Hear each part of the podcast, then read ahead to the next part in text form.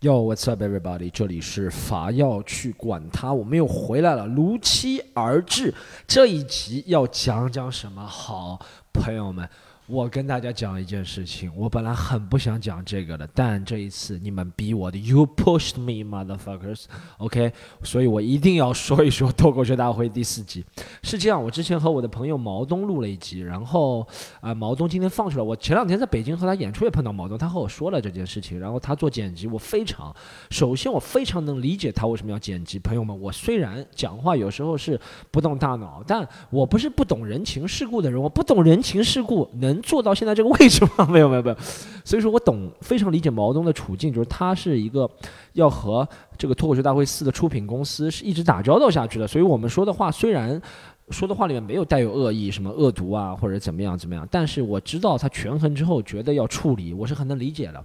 但有些话呢，我还是想说，所以我和毛东说了，我说我们不会，我不会把我们两个对话放出去的，这有点不礼貌。我就自己录一集，重新或者整理一下思绪，因为他那次和他录也是两个礼拜之前了，所以两个礼拜过了这么长时间，两个礼拜对不对？大家有想过一个问题吗？啊？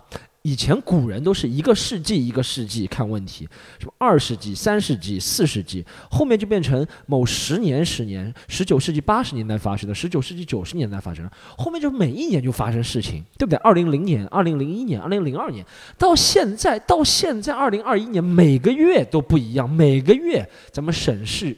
这个地球都不一样。二零二一年一月份的地球和二零二一年现在九月份的就不一样，所以我觉得我们节奏已经快到两个礼拜已经不一样了，完全不一样。我现在想法和两个礼拜前是不一样，所以我要重新录一集，好吗？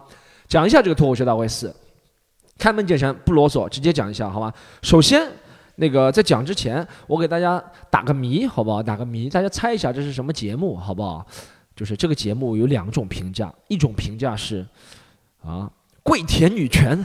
啊，谁谁谁谁谁不下去，我永远不看这个节目了。第二种评价是，烂节目都是普信男在上面吐槽女朋友，什么这种普信男怎么能在这种节目出现？太恶心了！大家猜一下这是什么节目？这两种评论，主流的评论来描述一个节目，这是中国所有节目。朋友们，我能理解。首先啊，在我讲脱口秀大会四之前，在我做出我很幼稚的对脱口秀大会四的一些。酸葡萄，你们想讲酸对不对？You motherfucks all think I'm a hater, man！所有人都觉得我是 hater。现在我在圈里就出了名的脱口秀大会 hater，脱口秀大会酸葡萄拥有者 storm，好吧？圈内人都这样觉得，圈外人更加这样觉得。我不是，你知道，我能理解这个处境有多难。OK，我能理解这个处境有多难。你要。你要在这个环境下你，不管做什么都有人骂你，两方面都来骂你。讨好一个，他们就觉得你干嘛要讨好我骂你，他会另外一方面觉得你怎么不讨好我，我也骂你，你懂吗？我能理解这个，OK，但这不代表我没有对这个节目或者看法的权利和意见，你懂吗？啊，大家大家懂吗？我我今天在这里录这个节目的工作就是要做一个，在那个毛东那个节目里讲了 critics，就批评家，批评家是很容易的，朋友们，OK，就像我一样做一个圈内人士。业内的批评家也是很容易的，朋友们不要把我的话太当真，好不好？Don't take this shit too seriously，OK？佛要去管他从来没有讲过任何认真的东西。你看大家朋友们，我讲了三三四年，不要说四年了，已经真的要四年，下个月就四年了。近一年没怎么活动，我近一年五十二个星期，本来是五个二星期出五十二集，近一年估计只出了二十集。不要去管他，没有怎么把这个东西认真起来，你知道吗？所以大家不要当不要太当真，好吗？任何关于。我说的话好吗？这个节目也不会剪，也不会怎么样，也不会处理，就所有想到哪儿讲到哪儿，我也不会逼，好吗？开始讲了啊。呃，首先我对 脱口大会四总体的感觉呢，就是一个是刚刚我们说了，那方面有那方面的原因，对不对？哦，首先我也接受别人如果要批评我，就是我也接受那个刚刚说了有那些方面的原因，什么每个人都能开玩笑的尺度越来越少了，但是这是谁造成的？朋友们，你想过吗？这是谁造成的，朋友们？我觉得是和整个大的环境有关系。二是，你上一季这么要去把这个话题给拿出来说，上一季说实话，上一季脱口秀大会才能火，功劳就两个人，好吧？一个李雪琴，一个杨笠，大家都明白，好不好？就是这两个人把这个引领了一个新的巅峰。我也和朋友讨论了，李雪琴把他引领到脱口秀能让北大的人和快手的人同时看。杨杨笠更加不得了，把他引领成一个社会超主流话题，他成为中国的什么那种，呃，意见绝对意见领袖级别的，对不对？他一个人代表了绝对几亿级别的人的力量，从来没有一个人能，从来没有一个人，比如说你说偶像也是长得好看或者怎么样怎么样，他是代表一个性别的编程，几乎对不对？但你做了这个事情，这一季就要承受这个后果，很多人就会更加敏感的审视。很多人大家知道吗？他看这个脱口秀大会，他真的不是来看搞笑的，他真的是觉得这个节目是一个。有什么使命感的节目，对不对？因为你做出这个腔调，你要赚这个钱，你这个节目你就要承受这一季被别人反噬，没有办法的，好不好？我我开始讲了，咱们为了保留听众，好吗？我们先从朋友们这一季脱口秀大会是我，不是做一季脱，做一期不要去管它，是我录到这么多年下来，好像唯一一次打草稿了。为了打草稿，把选手的名字都记下来了，我不会遮遮掩掩。不报谁的名字某某某，好不好？我就说了，因为我说的都是真实的话，好吗？也不会恶意攻击别人。那我说真实的评价。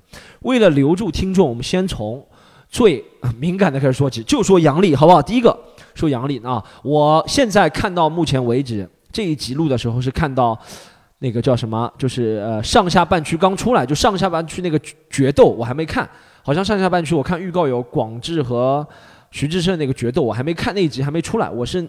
那集不是周二晚上播吗？我是周二现在下午录的，好不好？所以朋友们后面有其他更新的情况，呃，如果是特别不符的，也不要怪我，好吗？因为我没有上帝视角，不能预见，好吗？然后先讲杨笠，好吗？为了留住 留住听众，先讲敏感的杨笠。我我和很多人说过，我第一次见到杨笠的时候，一八年春天的时候，那个时候我还在北京演出，然后是一个叫做哇操四十二厂牌的，现在已经没了这个厂牌，然后他们那个厂牌主理人。和我说说，哎，Storm，我帮，哎，他是北老北京人，哎，Storm，我帮，我你找了一个姑娘，哎，那那妞长得真不错，哎，讲讲真是有那个味儿，你知道吗？就是冲人那个味儿。然后我一看，哎，这姑娘我不认识，你知道吗？然后她就是杨丽，然后她讲了一些什么啊，戴胸罩啊，什么站在上厕所，我觉得哇，这姑娘不一样。第一次看到杨笠，我觉得不一样。从此之后，我碰到每个人都说杨笠。虽然杨笠后面，说实话，杨笠一八一，他一八年年底好像来效果的。一开始其实他的，不管是在演出啊怎么样，都不是特别火的，你知道吗？都是不温不火，因为他讲的话题是有一定冒犯性的，你知道吗？但我觉得这个姑娘不一样，她有 stand up 魂的，她知道你们越不要听什么，我要越要讲什么。好，记住，这是以前我看杨笠的方式，我一直这样讲。然后她去年超火，刚刚说了，能够引领一代人。对不对？他成为永远刻在这个碑石上的人，杨笠，全是他自己的本事。但是这一季杨笠真的让我失望，太失望。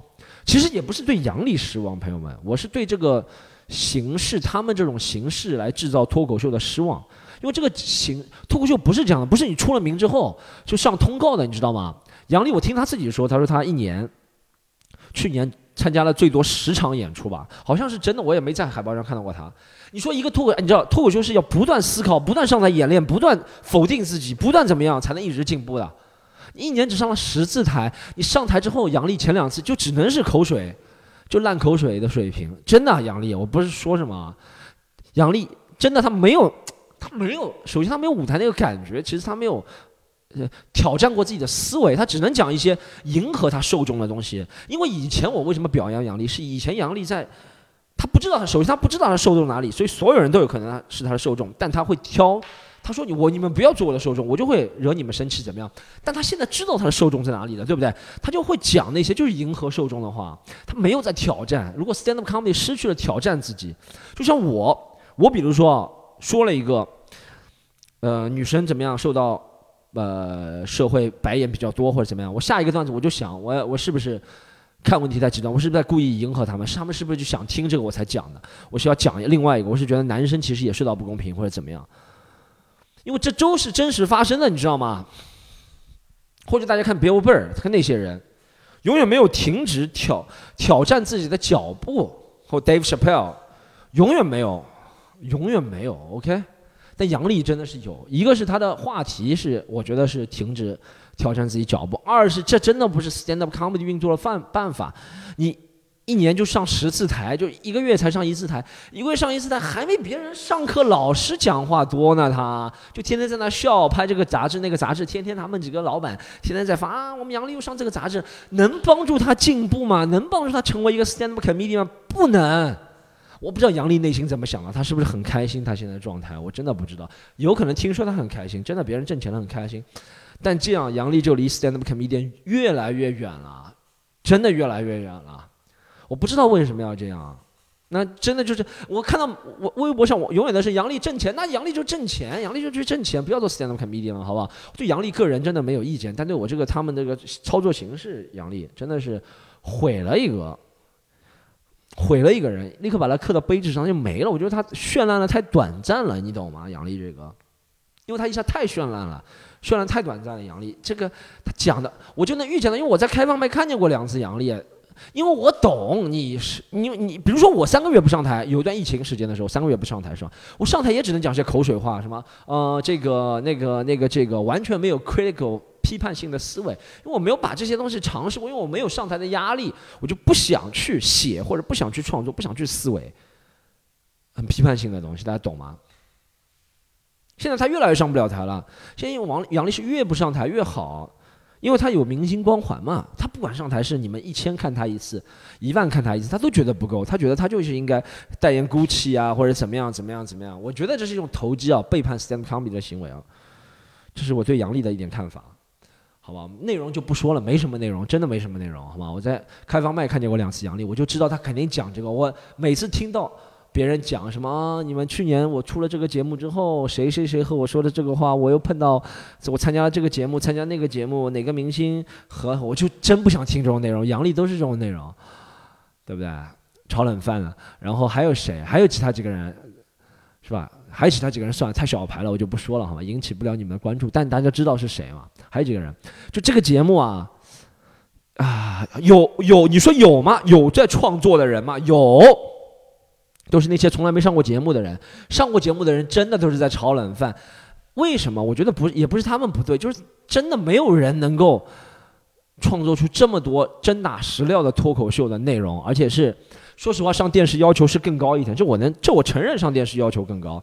所以以他们这样频率你想，这个又要什么，又来做吐槽大会编剧，又要做什么环环环环环编剧，又要呃做什么这个拍什么这个商好家代言，又要去，不可能。他们好多演员，你看那些讲内部梗的演员，就是什么啊，讲着讲着就是王冕怎么配做冠军，讲着讲着杨笠普通又自信，讲着讲着李诞离婚了，讲着讲着周奇墨天花板。就这些人段子里面带这些人名字的，你就知道这些演员真的是完全在偷懒。一是他们对自己放松，二是他们的公司，我觉得他们不是把他们当做 stand comedian 在培养的，就没有了那种批判，没有了永远没有了那种觉得我一无是处。我说实话，我我虽然没什么名气啊，朋友们，但我不会躺在现有的成功上，我不会就说哎，我我我我迎合一下我的观众，每次就讲一下。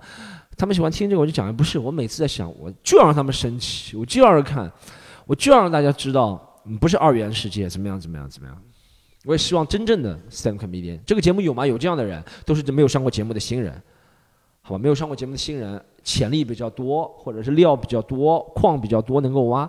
这就要讲到第二个，为了不放不帮大家转台，讲第二个话题。徐志胜、邱瑞，非常好笑，两个人。首先啊，非常好笑，志胜啊，用自己的外貌。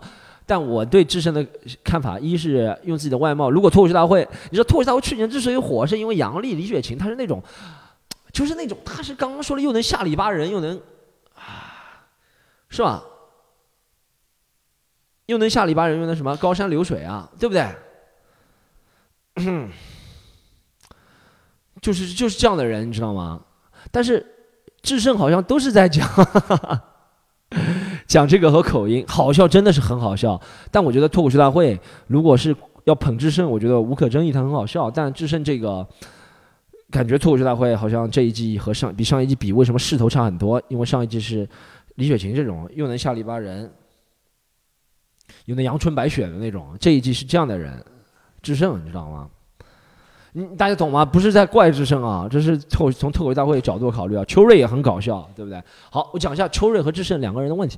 秋瑞那个是特别搞笑，我讲实话，秋瑞我看了那个钻石房特别牛逼，那个钻石房是吧？我在不同的地方看过三四次，之前每次都炸的。说实话，秋瑞有些其他段子不炸的，但别人现在不在乎，别人现在有认知度了，都炸了。但以前有些段子啊，什么王涛段子，我好像看过，可能是版本不成熟，怎么样，不是特别炸的。但每次他讲到钻石房是一定炸的，就那几个比例，他那什么画辅助线啊，什么东西那种，这个是真的是比喻特别好。还有什么贴着上厕所特别形象，好吗？秋瑞还有智胜也特别搞笑。那秋瑞和智胜的毛病，来我来讲一下。有争议的朋友听好啊，讲了多长时间了啊？十五分钟了，不要换的，还有争议啊。好，秋瑞和智胜两个争议啊，一个是秋瑞的争议是。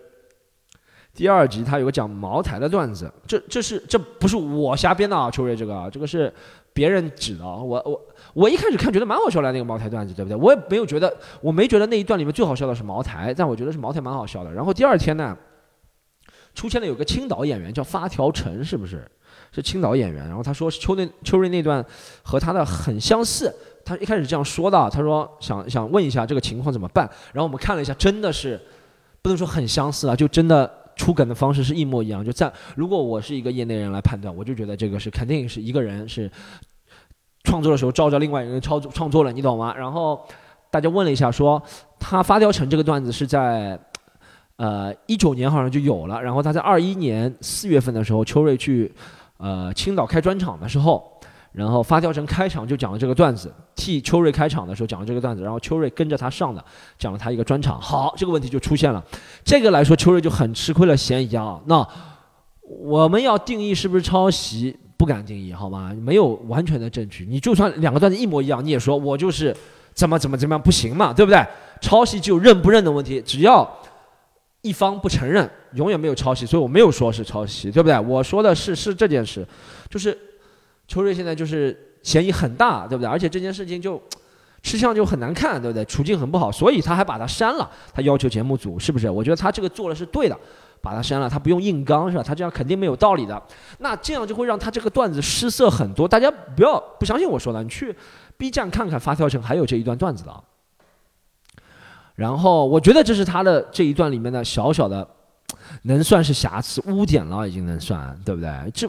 就很真的很好笑，我觉得他那一段讲王涛的在那个节目上的表现很好笑，但有这个事情我会呃打折扣了，你知道吗？好，这个我要结合另外两个人讲，另外两个新人，一个是智胜，一个是袅袅，呃，智胜我也觉得很好笑，但智胜一个事情也是智胜第二集。的时候，因为我们业内的我们看了段子太多了，就免不了。我不是故意要找茬，智胜那个是我想到了，也其他几个人想到了，其他几个我在群里看，我我加了一个脱口秀的群，不知道是什么观什么地方观众群，反正观众也说了，他说智胜他有个说什么，他最后走盲道，对不对？然后他是色盲，看不清楚红绿灯，然后他要走，然后跟在女生后面走，然后。那个女生感觉到时间，女生看得到那个红灯在跳，然后什么时间越来紧了，然后女生越走越快，她也越走越快，她以为时间要到了，反正类似的啊，大家知道我在说什么吗？她越走越快，然后女生觉得她越走越越走越快。这个段子说实话，智胜真不应该讲这个段子。这个段子我第一次看到是在二零一零年的时候，John Mulaney Good Kid 这个专场，什么还是 Kid Back in Town，大家可以查一下这个段子好吗？John Mulaney 肯定说过，我前两天看了一遍，在。优酷上应该能查到这个专场，John Mulaney，二零一零年还是二零一一年，反正这个段他说他在纽约，呃，赶火车的时候也是什么呃什么什么什么，他听着 iPod，然后在两凌晨两点多赶纽约地铁，然后前面一个女生，然后那个女生因为看见他。很害怕，然后往前走就走得很快，然后他觉得那个女生走得快是因为火车要来了，然后他走得越来越快，两个人就形成追逐。这个逻辑的段子，首先我第一次听到是你讲马雷尼，两千年、两千一零年、两千零、两千一零年或两千一一年讲的。其次，郭德纲都讲过这个段子。再其次，之后我在中外脱口秀演员、中国脱口秀演员和外国脱口秀演员听到过十个人讲这个段子。这个段子已经变成口水段、网段、什么的公用段。世界上没有公用段这个东西，好不好？只有每个人都觉得 放放松了自己的戒备，就觉得自己怎么样？讲到底就自己懒了，想用别人的创作了，才有公用段，好吗？这个段子没有公用段，在我看来，这个段子是讲 Mulaney 的，好不好？肯定不是郭德纲的，有可能是讲 Mulaney 之前美国演员，肯定不是郭德纲的，也不是我看后面看到了十几个中外演员，我也看到在上海的老外讲这个段子，也是看到在上海的，比如说呃什么上海演员，就是看到在上海的西安演员讲这个段子，我都看到过了，这个段子。徐志胜这个段子也肯定不是徐志胜的百分之一百，呃，志胜这个相似度吧和秋瑞比差了一点，秋瑞那个相似度我可以说有百分之九十五，志胜这个有百分之七十以上吧，我可以这么说，但肯定是他根据这个来的，我不觉得他是，我不觉得他是叫啊，我我我哎，我给大家找一个 benefit of the doubt 好不好？英语里面的就是找一个借口，benefit of the doubt 就是怀疑的。给他找一个怀疑的理由，就是有些时候演员他看了多了，可能他也看过这么多，对不对？他创作的时候他记不起来，他不是一下有灵感，他说哎这个好笑，但他不会审问自己是不是我以前在这里看到过，或者是谁谁谁讲到过，他就用了，有可能的，我不是说没可能啊，对不对？但我觉得这个是属于经验方面、能力方面的不足。还有，就像那个毛东说了，周奇墨会问一下，我觉得周奇墨这个做的很好，每个人都应该这么做，我也应该问一下，大家都应该问一下，尤其你上了节目了，啊，出了这个事情，真的是这一段里面的污点啊，智胜和那个叫什么呃秋瑞，哎，秋瑞那个就不说了，智胜那个就有人会说，他说哎不能，他说哎那不能不能带，哎就这个事情只能他一个人说吗？这个事情只能他一个人说吗？我也发生过，我也能说，为什么我不能说？为什么他不能说？人人都能说。发任何有这种说法的人都 get fuck off my face，好不好？就不要让我看到你，好吗？再给大家强调一遍，事情都是可以发生的，赶地铁也是可以发生的，但表达方式在圈内就是这样，全世界喜剧圈是通的。表达方式第一个人用了，就是如果这个是造成他搞笑的表达方式，或者是决定他是不是搞笑的表达方式，这个是受到第一个人保护的，大家知道吗？所以智胜里面那个搞笑的是因为他那个前面那个女孩子是因为她在后面想走了快，然后她误会了是因为时间到了而走了快。然后形成一个误会，那蒋某雷印那个也是误会，或者郭德纲什么抄的那些也都是误会，大家懂吗？所以这个误会才是这里面真的一个搞笑的东西。你真的地铁，妈几百个人说地铁段子，地铁段子不能说吗？火车段子不能说吗吗？啊，过马路段子不能说吗？都能说。以前我看到一个演员说，他说很早以前啊，我现在看到也其他演员用，他说呃，在北京过过马路的方式就是不要看红绿灯，你就看有没有北京大妈过，北京大妈过了你就和她一起过，虽然不好笑。但你看，他就是另外一种说过马路的方式。你看这个和那个就完全不撞，都是过马路的事情，但是他想出的笑点或者他想讲的逻辑或者致命的关键的搞笑部分的结构都是不一样的，懂吗？所以智胜有那个问题啊。好，两个敏感度都讲了啊。这也我也我我我就是这样，我没哎，就像我和朋友在聊的时候，我和其他朋友啊。没和毛东聊，我和其他朋友在聊的时候，我也没有很气势汹汹的说他们两个是抄袭怎么样，我没有这样说。但我要把我的真的认知到的东西，我不能藏着掖着，你知道吗？我觉得这是不好的，藏着掖着。首先啊，呃，这是就我就说这两个吧，好吧？其他的人也有一些类似相似的。说实话，这期节目，这季节目好吗？我是看到四季，我四季都看了一会儿，四季我而且我也是听到里面听到。这期节目是四季里面和别人你们所谓的撞梗或者所谓的雷同最多的一季，貌似雷同最多的一季，好不好？这一季，我想讲一下原因，就是因为一是演员强度大，我能理解；二是节目组不懂，或者节目组就逼着大家出，你懂吗？他也不审，这就觉节目组演员有问题，节目组也绝对有问题，节目组不懂，他什么都没看过，连郭德纲都没看过吗？不会吧？啊？那个发条城的我也没看过，我能理解。但那郭德纲没看过吗？啊，或者其他一些，有一些很像，有有有有有两个人讲的完全是网段，你都没看过吗？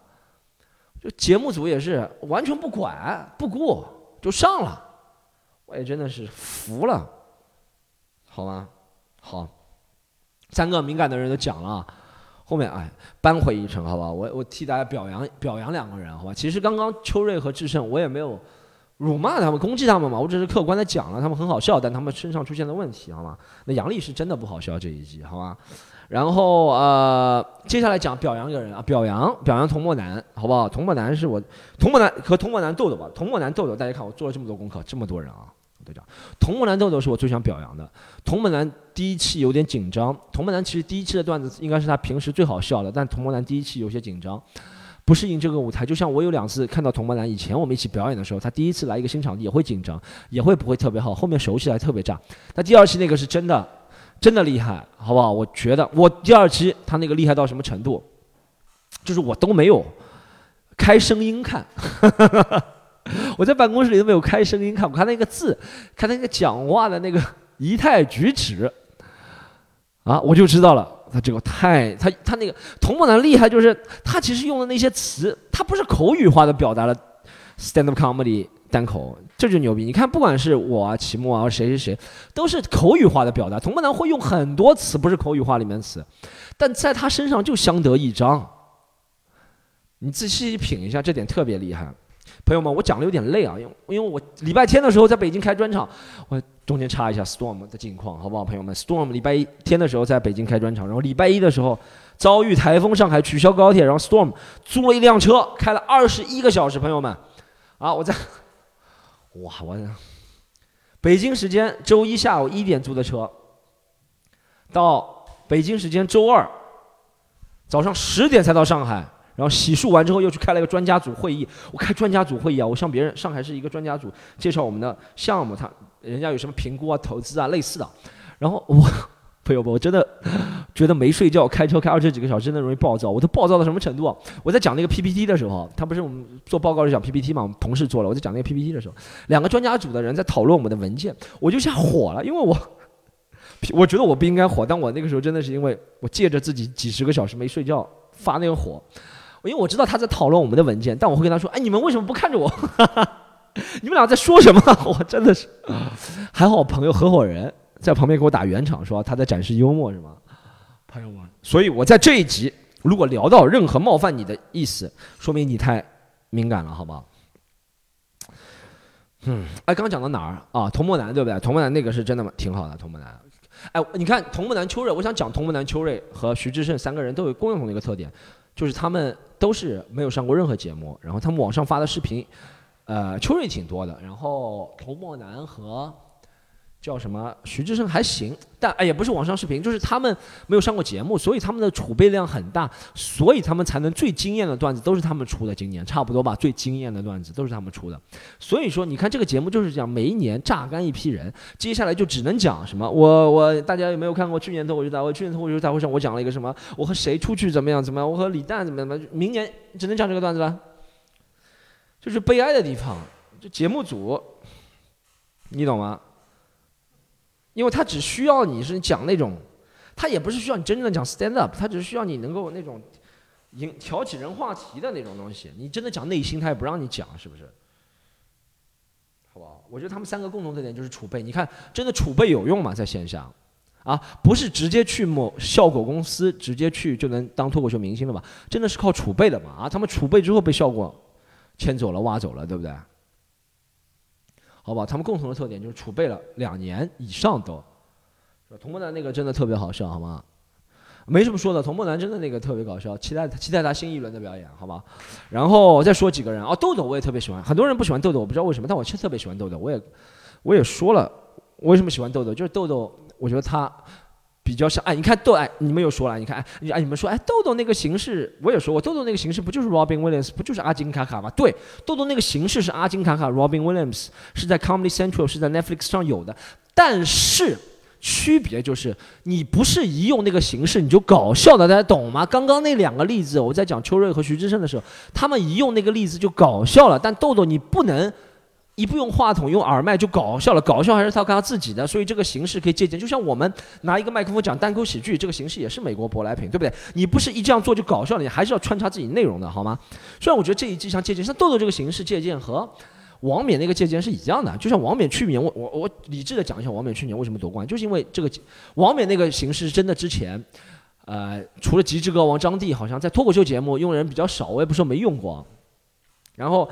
有音乐的加持之后，它那个提示更加明显。大家能懂我什么意思？就你如果有音乐的加持之后，你要出梗的时候，你就一下加快节奏，就观众能更能 get 懂吗？这就是为什么我们在平时讲脱口秀的时候，我要出梗，就是这样出梗。所以我昨天看到两个人，两个人，你懂吗？就是。前面语气的音量大小和前面明显有变化，但音乐更能有这种提示，所以观众更能沉浸在那个世界里。所以王冕夺冠，好吧？一是这个形式，我也不是说王冕那个形式一定能夺冠了，换个人不一定啊。所以王冕是有功力的啊，在去年那个上面。但这个形式最大的缺点是什么？就是就就是出就是没了，就只有这样，他只有这样出梗方式，你懂吗？就比如说我讲单口，你讲很多，但有音乐，音乐只能讲这种。很聒聒噪的事情，大家懂吗？你有音乐伴奏，你不能讲认认真真想讲一件事情的，出梗的方式只能很聒噪的，对不对？你不想讲单口，可以怎么样？怎么讲内心深处讲不了。国外的也是，可能国外稍微有两个人可以讲。最有名的讲国外那个叫什么什么 Martin，我忘了。今天记忆记性不大好，记性不大好，睡得比较少，好吗？好，这是王冕和豆豆。呃，王冕这一季是真的，我是觉得够了。就是我觉得朋友也不要再挣扎了。说实话，因为这个形式已经被 exploit，我一直想用这个词。很多在节目上，脱口秀大会这个节目就 exploit，剥削你的才华，对不对？像杨笠就是这样的，被剥削光了，他他已经到顶了，不能再讲。我讲实话，杨笠也讲不出比那句话更牛逼的话了。他现在只能，我我从另外一个角度，我能理解杨笠，他只能讲那些东西了，他讲不出比那句话更牛逼的，就普通儿子心了。我感觉，我王冕也是的，好不好？豆豆还没到，豆豆换了一种新的方式，我觉得是可以。我挺喜欢豆豆，因为刚刚说了，他每次一是我觉得这个人不错，他这个人不错，然后其实其次是。他是一个真的 comedian，他很少讲内部感，然后他上来，他很他他，因为他觉得 stand comedy 就是那种表演的，讲那些夸张的事情，我也认同这种，对不对？然后他每次我看到他的开放麦，都永远是第一个。一开始我觉得是巧合吧，后面觉得他肯定是故意要求的。他就你知道开放麦第一个，不管是在多好的场地，很难讲，也都很难讲。所以豆豆能把这个心态调整好，我觉得他应该是听过，应该是听过我的。我在一八年的时候出了一个，出了一集教大家怎么。运用开放麦，豆豆应该听过那集播客的，就是越烂的场地，你越要第一个上，越要不怕，越要挑战观众，观众越怎么样，你越不要迎合他，观众越喜欢听，比如说喜欢听什么骂他们文盲，你就越要说他们厉害，你观众越喜欢你说他们厉害，呃，你就越要挑战他们，类似的，懂吗？你一定要站在观众对立面，在开放麦，这是开放麦的意义，你要看自己，这是 Patricio，这也不是完全我说的了。这是 Patricia O'Neill 说的，Patricia O'Neill 伟大的 Patrice O'Neill，The Great Patricia O'Neill，The Late and Great 去世了已经。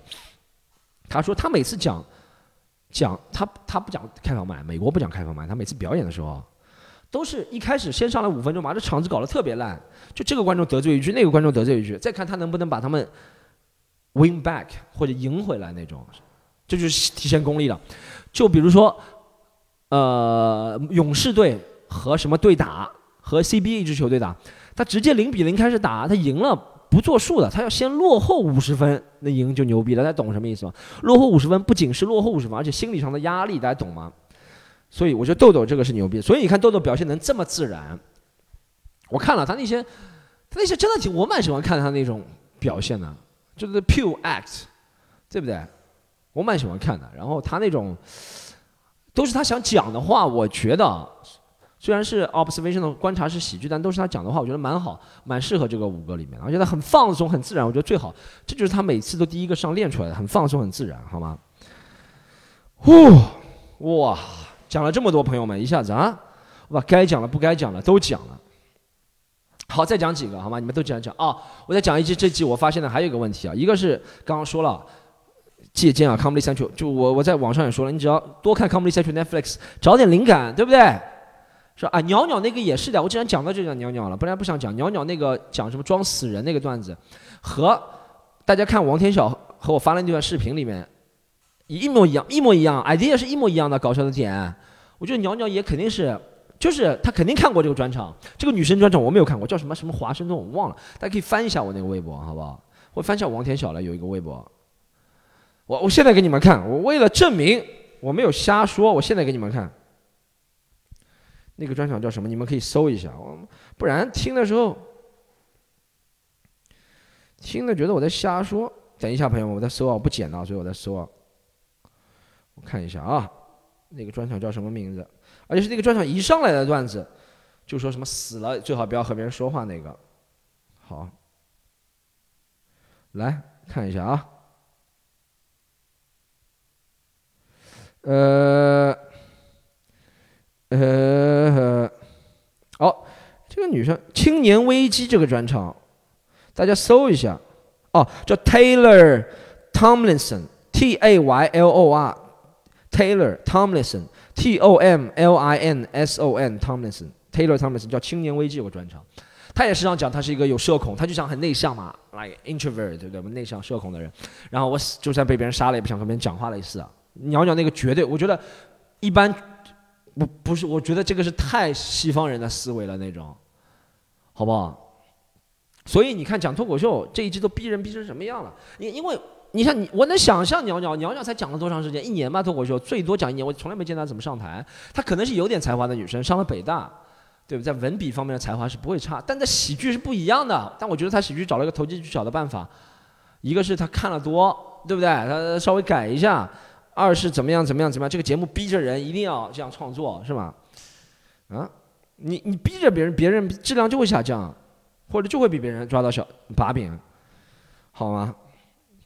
好，我再再讲一下。好，这个节目还有一个让我感觉到了是。什么退呃那种退赛啊复活啊什么我就不说了，那个是惯用套路啊。现在更像综艺节目，这个节目很像综艺节目。他啊他就我觉得讲讲讲段子这个事情，就是现在他们有他们不是我感觉所有演员有种给我感觉是 AI 创作的感觉，你知道吗？我也看到网上好像有人说，就是他把那些网上敏感的词都连在一起，然后中间自己加几个笑点。那些过渡啊、陈述都让 AI 去写的那种感觉，然后加点什么附庸风雅的词。我比较讨厌的是这一季、这两季尤为明显，就那种附庸风雅、掉书袋子的情况特别多。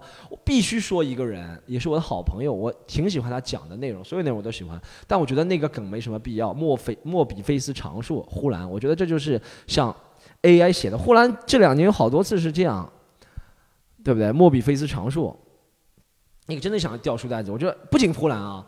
好多几个了，我呃其他例子我举不上了，反正就一定要举个什么枣树啊那种例子，你知道吗？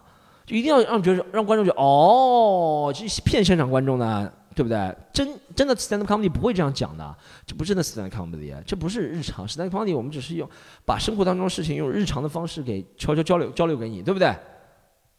就像聊天般的搞笑，我觉得莫比菲斯常数真的没必要，好吧？然后。就护栏那个是真的挺掉书袋子，还有几个，还有几个我忘了，但你们想一下有没有那种什么典故，什么枣树，还有什么其他几个，反正都有几个典故，就用用那些人很逼仄的典故，对不对？或者是什么什么专用名词，反正那种，我觉得没必要，这个太节目化了，这个太不 stand up comedy 了。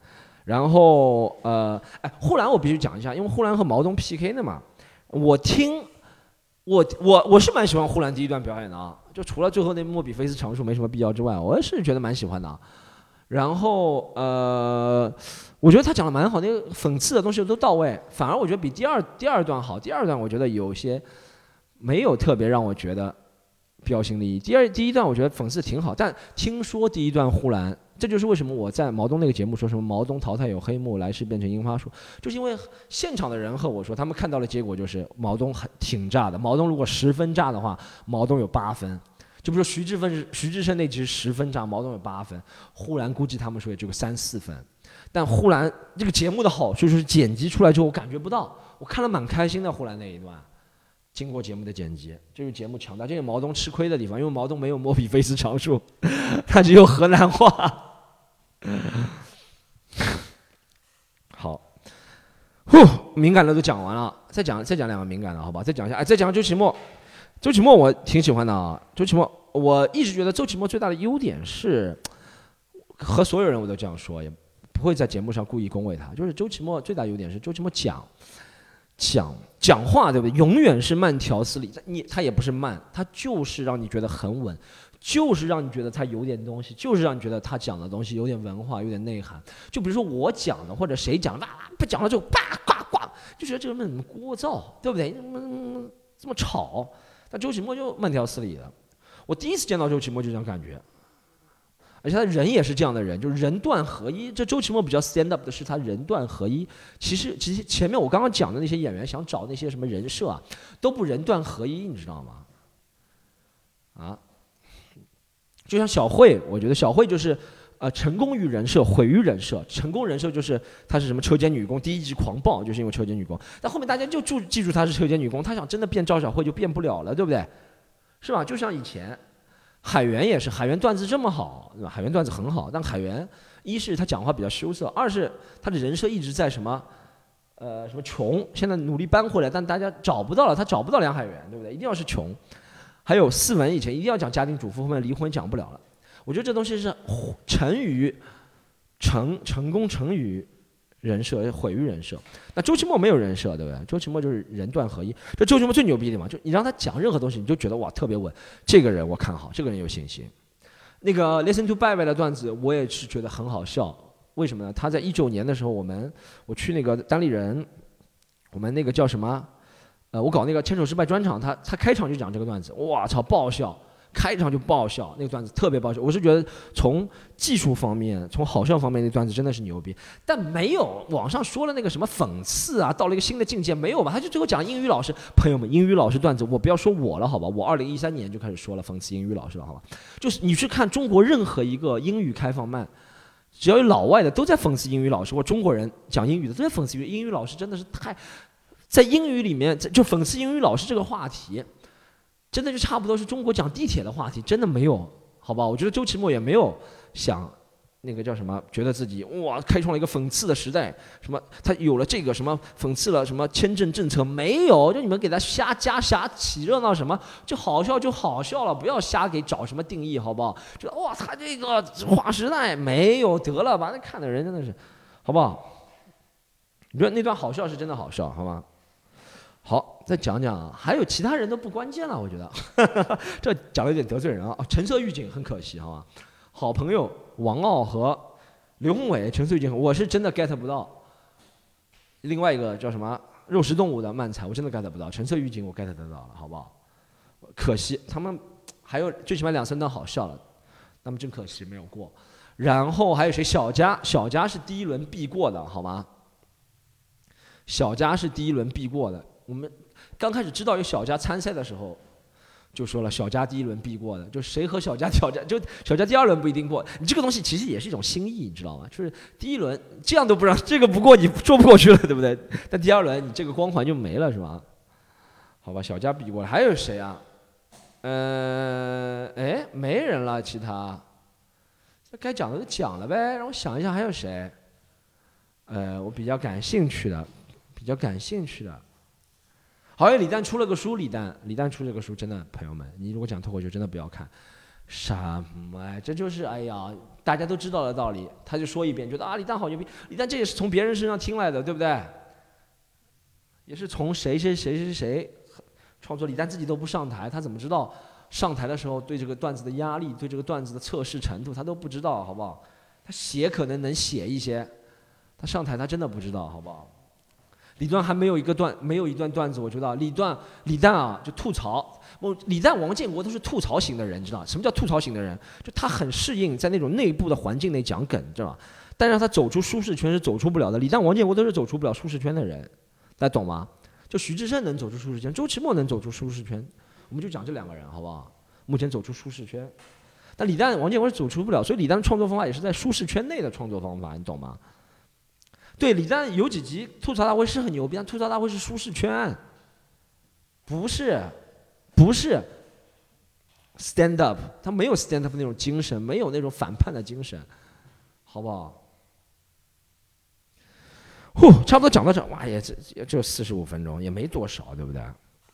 我我我，哎呀，我我不要，朋友们等我一下，我再看一下还有谁，啊，还有谁没得罪够？让我一次得罪够。哎，Nora 比去年进步了，Nora 放松很多啊，这是我看 Nora 的感受。Nora 比去年放松很多，有一些人我就不评了，大家评了也没什么印象。哦，何广智也蛮搞笑的，啊，何广智真的我没看，真的没想到何广智这么搞笑。何广智，我感觉我感觉两两两段综合比周奇墨还好。何广智、豆豆、何广智都挺好的。呃，Nora 挺搞笑的，我看一下其他人啊。嗯，庞博还行，我感觉还行。他们说庞博很好，我感觉还行。嗯，还有谁？杨波，好，我说一下杨波好不好？杨波，言一言月，我是言一言月，我是没办法欣赏，欣赏不了，就像我欣赏不了肉食动物一样。言一言月我欣赏不了，有几段我欣赏得了，但是整体的表现方式我欣赏不了，好不好？然后杨波。我讲一下杨波这个 one liner 呢，确实够有噱头，噱头够足 one liner。然后，确实在主流媒体中国讲脱口秀也不是啦。说实话，李诞李诞就讲话真的是，就你知道我我比较烦这个节目，就是他什么都觉得他他们是天下第一，他们什么都是他们创的，脱口秀也是他们创的，脱口秀大会也是他们创的，谁谁谁都是他们创的，什么段子形式啊，什么 callback 啊，什么都是他们创的，没有人之前没有人有的。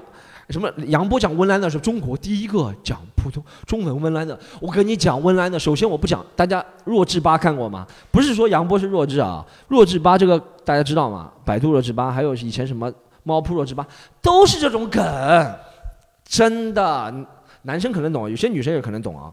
弱智吧都是这样的梗，都是讲的这种梗。其实你说温岚的，就是讲一些。基本的预期违背，用一个冷脸来讲一个基本的预期违背或者谐音梗，对不对？或者是概念偷换，就是这些东西，他讲不了真实的情感。我觉得文莱的人的全世界范围内，不是我觉得，我给大家，我我可以很官方的 officially 告诉你，文莱的在所有法语、西班牙语、英语世界的 stand up comedy 里面，都是。圈内人觉得，呃，不是特别高明的一个办法。OK，那你说有人出名吗？有 Anthony Jeselnik 最出名的一个人 One Liner，好不好？还有 Jerry Lewis，好像是啊。那 Anthony Jeselnik 是我们知道最出名的一个。但为什么 Anthony Jeselnik 能出名？折寿念就脱口秀大会那个啊，就美国吐槽大会那个，因为他长得太帅了，所以他讲那些什么杀死婴儿的好笑。杨波这个我感觉是，你说他好笑嘛，也是好笑，但我就觉得就是弱智吧的那种好笑，你懂吗？这李诞这个瞎捧真的是什么中国第一人宋启瑜你知道吗？北京有个演员宋启瑜就是相声有新人，然后那个谁的师傅，那个谁的师傅，我忘了谁的师傅，就那个和郭德纲骂了那个人的师傅，宋启瑜，大家知道吗？他真的也是像温岚的，啊，他他就没有脸脸没有那么，杨波就是装了一个酷脸嘛，就这样，对不对？就是。你们知道，学生要有学生的样子，那老师要有什么样？老师样不起来了，老师已经 old，就差不多这个梗，你知道吗？然后那宋启瑜就没那么酷，宋启瑜看上去蠢蠢的，他就有点像弱智吧那种梗，就我这个个意思，大家懂吗？哦，这集得罪的人太多了。Storm，你确定要发吗？这一集？好，确定要发。我们看一下还有谁啊？评价一下，好吗？不评价的我就不评价了。好，差不多没了。其他人我也不大想评价，其他人我没就没有那种 passion。大家要知道，评价了说明我对这个演员还是很关注的，好吗？是真的是真的是朋友，或者真的是很关注。虽然不有可能有可能不是朋友，有可能别人不当我是朋友，但我真的很关注他。我觉得他的内容我要听一下，因为我觉得他真的是一个。脱口秀里面有才华的人，好吗？好，其他人就不说了，其他人没什么说了。好，这一集就说到这里，好不好？怎么样啊，朋友们？够爽了吧？啊，够爽了吧？这个这个还听了不爽，这个我跟你讲，哇，好，广播宣传一下那个。喜剧联合国，我们有那个一场梦一场游戏，我的专场来，哎，在北京两场真的演的挺爽的。在北京两场，问题就是我下午三点到北京，四点半演第一场，我演完之后吃了一点饭，再演第二场，真的特别累。我这三天连续三天疼都是晕的。我第二场站在台上的时候，说实话有点晕的，有几个点的时候我们接的有点慢了，效果没有特别出来。第二场，我是觉得两场效果差不多，但是第二第一场我自我感觉好一点，没有那么晕头。第二场。我头有点晕，但第二场后面顶上去了。哎呀，不说了，下次准备充分一点。我到每个地方先早到一天吧，不然太累了。我坐高铁又睡不着，然后又很早起哇。但那个我们一场一一场梦一场游戏专场还在啊，朋友们，你觉得一场梦游戏专场很烂是可以的，好吗？因为我刚刚也说了这些演员的缺点了，好不好？你觉得很烂是可以的，但很烂也花钱来看，好不好？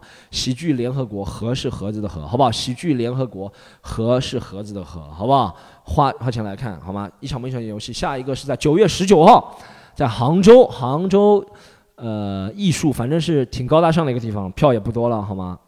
在喜剧联合国公众号看好不好？喜剧联合国小程序吧。盒是盒子的盒，小程序看好不好？然后订阅关注我们这个法要去管他，还有西坛路都订阅关注。然后十二月二十六号在武汉，十一月份我们会有些大活动，好不好？十一月份我们会有些大活动，喜剧联合国在上海，但不要等到十一月份了，现在就来看了，好不好？在上海、江浙沪、深圳都有，好吗？喜剧联合国盒是盒子的盒，搜这个小程序喜剧联合，不是戏剧，是喜剧联合国，搜盒子的盒，好吗？再看一下，哎，能不能我看一下我这个能讲讲一个身边的事情吗？啊？讲一个身边，我知道这集播出之后是肯定有人说啊，你酸，你又酸了，别人就比你讲的好，怎么样？萝卜青菜各有所爱，我真的不是酸，朋友们，我真的是想讲一下，因为有些人真的想听一些业内人士的看法，好不好？而且我觉得现在这个问造成的问题是，这个脱口秀大会啊，他他把人拢了越来越多，真的敢发表看法的人没几个了，好吗？啊，我希望我能做一个发表我真实的看法，不带着成见。不带着任何的个人情绪，就是想发表一下我对脱口秀这个行业最多人看的一个节目的看法，不行吗？OK 吗？好吗？就到这里，拜拜。